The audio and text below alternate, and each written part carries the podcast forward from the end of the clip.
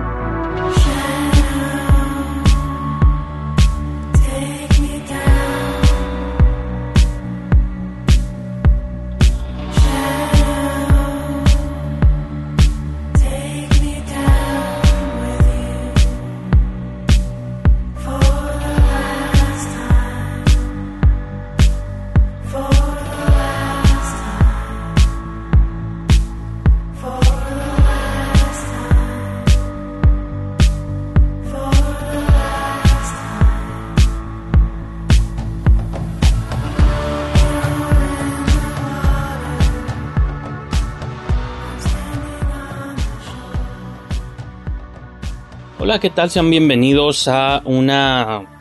No sé ni siquiera cómo presentarlo.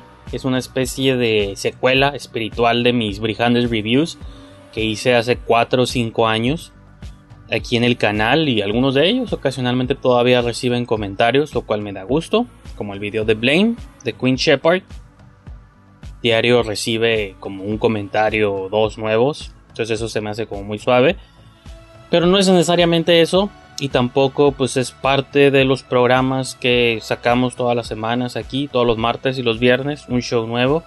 Ya lo saben, tenemos paneles de hosts rotantes y ocasionalmente también hay invitados este, con los que me gusta platicar sobre su craft de hacer cine o cómo abordan la producción de cine. Pues también tenemos la serie 8 My Shorts donde analizamos no tratamos de eh, redescubrir, desempolvar, reanalizar y también cómo no burlarnos de viejos cortometrajes hechos en Tijuana a lo largo de la historia del cine, ¿no? Bueno, de la historia reciente del cine, ¿no? Que podría ser como los post 2000 entonces, bueno, eso solo como una introducción a lo que tenemos aquí en el canal pues, y mencionar pues que este video tiene más relación con una reseña individual que con cualquiera de estas otras cosas. Pero la razón por la que lo hago es porque estamos viviendo extraños momentos allá afuera. No tiene mucho que los cines finalmente han abierto en, en México. Abrieron hace unas cuantas semanas alrededor del país. Yo vivo aquí en Baja California, en Tijuana. Apenas van como dos semanas que abrieron los cines. Entonces, pues les quiero platicar un poco como la experiencia de no de ir al cine, no, no de haber ido al cine, esa experiencia ya la platiqué en algunos programas previos de estos que usualmente encuentran aquí en el canal, sino en particular de las movies que vi, ¿no? Y pues la idea es comenzar a hacer una serie de reseñas sobre las películas que estamos viendo en cartelera en los cines, ahorita que los cines están abriendo. Y pues las opciones son como no son las mejores opciones del mundo. Hay muchas películas que ya se ven estrenado a principios de este año, están como repitiendo cartelera, están pasando muchas películas de años previos.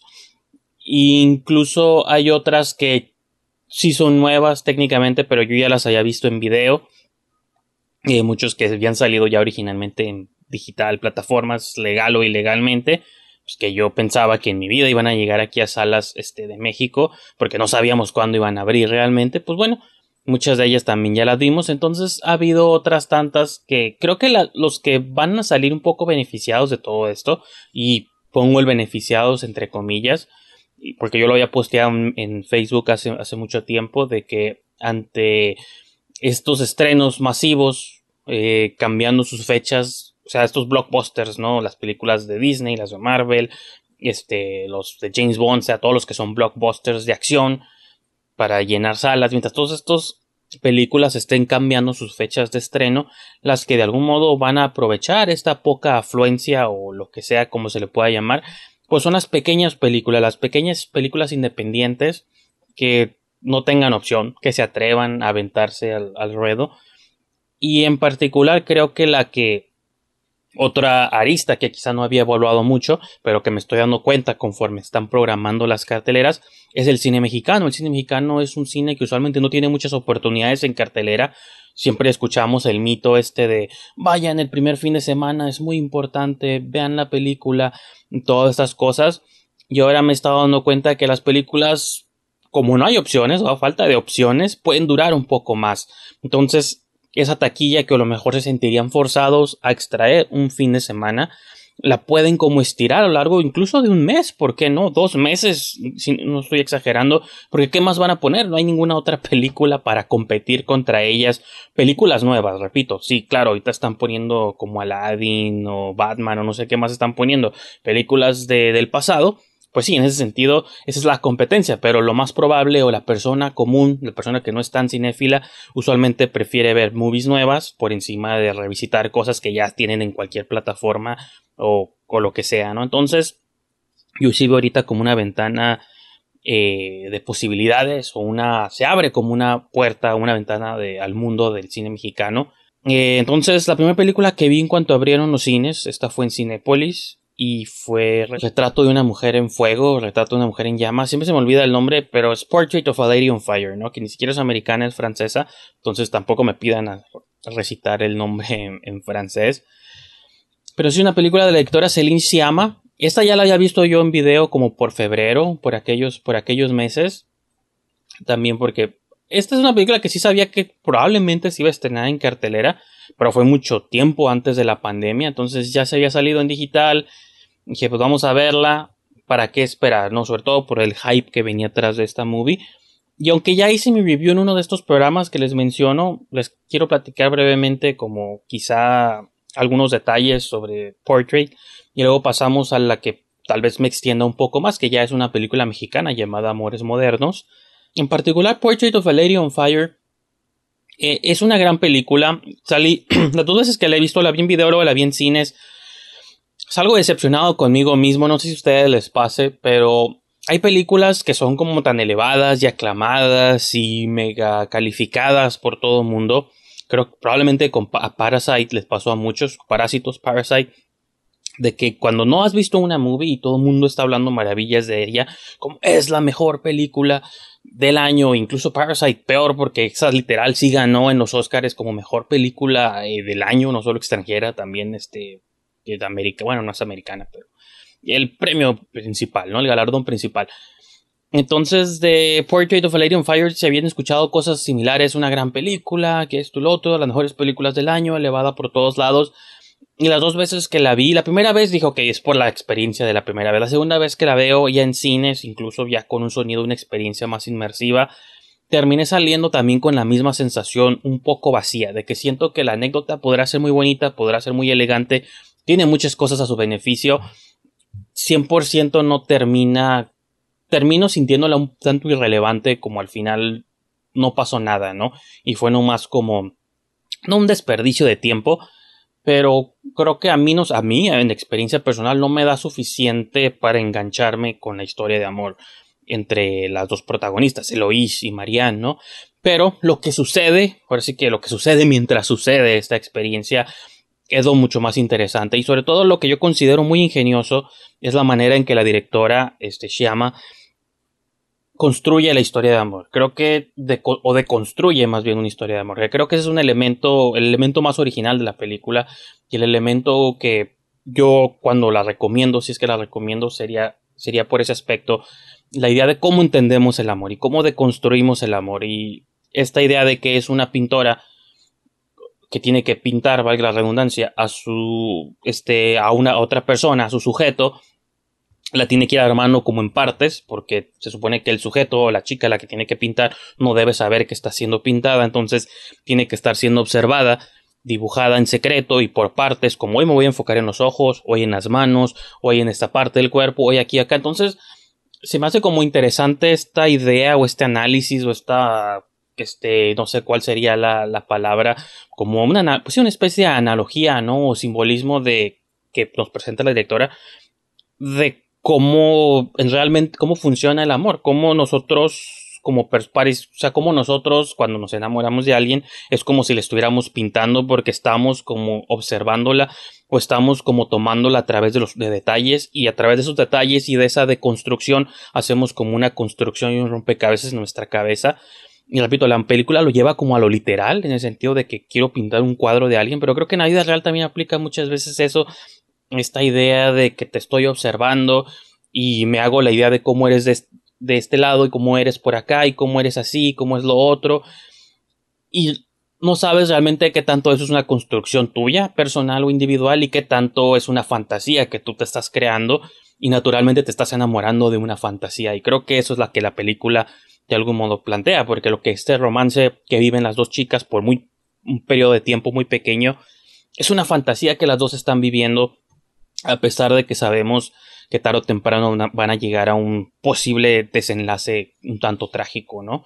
Entonces, pues es, por ese lado, o sea, creo que, repito, creo que es una movie recomendable, sobre todo están interesados en cine romántico o en romances distintos, ¿no? Pienso mucho en películas como Carol, que me gustó mucho, películas como Copy by Your Name, que la odié, pero sé que tiene su séquito de seguidores, y encontré muchas cosas eh, similares entre estas películas, entonces probablemente les pueda gustar si son fans de Call Me By Your Name. Eh, entonces, pues eso sería como la, la, mención sobre Portrait of a Lady on Fire. Es una gran movie, una gran opción, pero creo que es, este, y lo mencionaba también en el, programa, ¿no? Aparte es una película francesa, entonces todo automáticamente suena mucho más poético y más romántico, ¿no? Pero ahora hablemos de otro tipo de amor, o lo que creo que pretendió ser otro tipo de amor, que es Amores Modernos de Matías Meyer. Eh, es un director del cual nunca había visto ningún trabajo previo, excepto cuando estaba checando su IMDB, vi que fue productor de Extraño pero verdadero. Y la cual fue una película, pues nomás la vi porque en, los créditos aparecía María Evoli y como saben, o los que siguen este canal sabrán o saben que soy este, bastante fan de ella y de su trabajo. Pero, en, y aparte, pues, tiene un rol como de 10 segundos en la movie. Pero es una película como que reúne todas las cosas que más odio del cine mexicano, ¿no? Aparte en blanco y negro para acabarla de, de, de molar. Pero estas tomas súper largas, porno miseria, trash. Es una película, no la vean, ¿no? Ni siquiera extraño, pero verdadero, no le dediquen como la parte del día. Entonces es la única referencia que yo tenía para Amores Modernos. Y sí, acá es productor, eh, extraño pero verdadero, la, la dirigía, dejen saco aquí rápidamente el nombre, este, otra persona, Michelle Lipkes, pero aún así dije, bueno, ahí está la relación. Y Amores Modernos me deja una sensación también, no, no al mismo nivel de extraño pero verdadero, es una sensación completamente distinta creo que tiene de entrada grandes actores, con desde entrada Ilse Salas, desde que la vi en las niñas, niñas bien, sí, niñas bien se llama, niñas mal, siempre la confundo. No me acuerdo si ella también sale en museo, estoy mintiendo, la estoy confundiendo con alguien más, pero bueno, y digo, sale completa como la tercia principal, por así, así decirlo, junto a Andrés Almeida y Leonardo Ortiz Gris.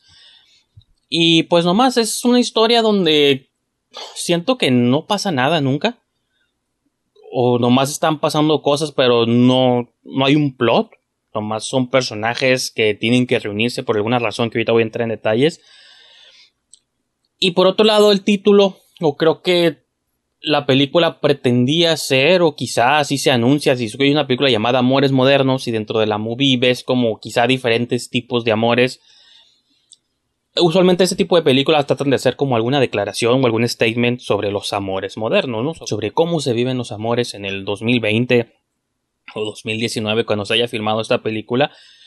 Y creo que en ese sentido no tiene nada inteligente que decir. Hay unos cuantos discursos dentro de la trama que pretenden como hacerte sentir, o sea, como esto es lo que pasa hoy en día, pero no, realmente no dice nada en ese sentido. Y sobre la historia es, es el fallecimiento de, o sea, la, esposa de un señor mayor. Entonces, pues los hijos van a regresar a la casa, a, pues a despedir a la señora, ¿no? Y pues ver a su papá que está enfermo de Alzheimer y pues ya ni siquiera se acuerda de, de los hijos. Entonces están como los dos hijos principales, este que son el personaje de Almeida y de Ortiz Gris, pero luego llega una tercera persona que es Ilse Salas, y no sé qué tanto de esto sea spoiler o no, pero hay una historia, hay una relación que ella tenía también con este señor y con estos, estos hijos del, del señor y ellos no saben quién es ella realmente. Y eso es como la historia principal, por así decirlo. Pero esa historia tan simple se extiende por los ochenta y tantos minutos que dura la movie, ¿no? O sea, de que van todos en el funeral por mucho tiempo o en el velorio y luego eh, Ilse Sala se va y luego la regresan y como que se estira esta cosa al punto de que no sabes, o sea, de, que no pasa nada, pues, cuando termina la movie y corren los créditos, dices, realmente no pasó nada en esta movie, nomás vimos como un día o dos días en la vida de estas personas. Y a lo mejor ese era el punto de la historia, pero creo que cuando haces estas películas de un día o dos días en la vida de personas, pues usualmente tratas de decir algo más que como simbolizar estos dos días representan como la vida completa de las personas, ¿no? Por así decirlo. Si estamos viendo 24, 48 horas en la vida de estos personajes, esas 48 horas deben ser como las 48 horas que simbolizan cómo estos personajes han vivido el resto de sus vidas. Y creo que la movie no logra eh, decir nada de, valor o de peso, referencia como a, esa, a, ese, a ese concepto. Lo extraño es de que no es una mala movie porque estos tres personajes principales te caen bien, a pesar de que unos son más chocosos que otros, como el personaje de Almeida, que creo que intencionalmente es chocoso, tiene una esposa que lo engaña, entonces, y, y como que sabe, entonces, sí te quiere plantear como diferentes versiones del amor, por así decirlo. O sea, creo que eso por ahí iba como esta exploración. Pero al final 100% creo que no logra eh, traspasar el mensaje. Pero repito, lo interesante y mi análisis que yo hice en Letterboxd es de que no sé si la movie es, no es, es buena solo porque no es mala, porque no es mala, es una movie que te sientas, la ves, te ríes un par de veces.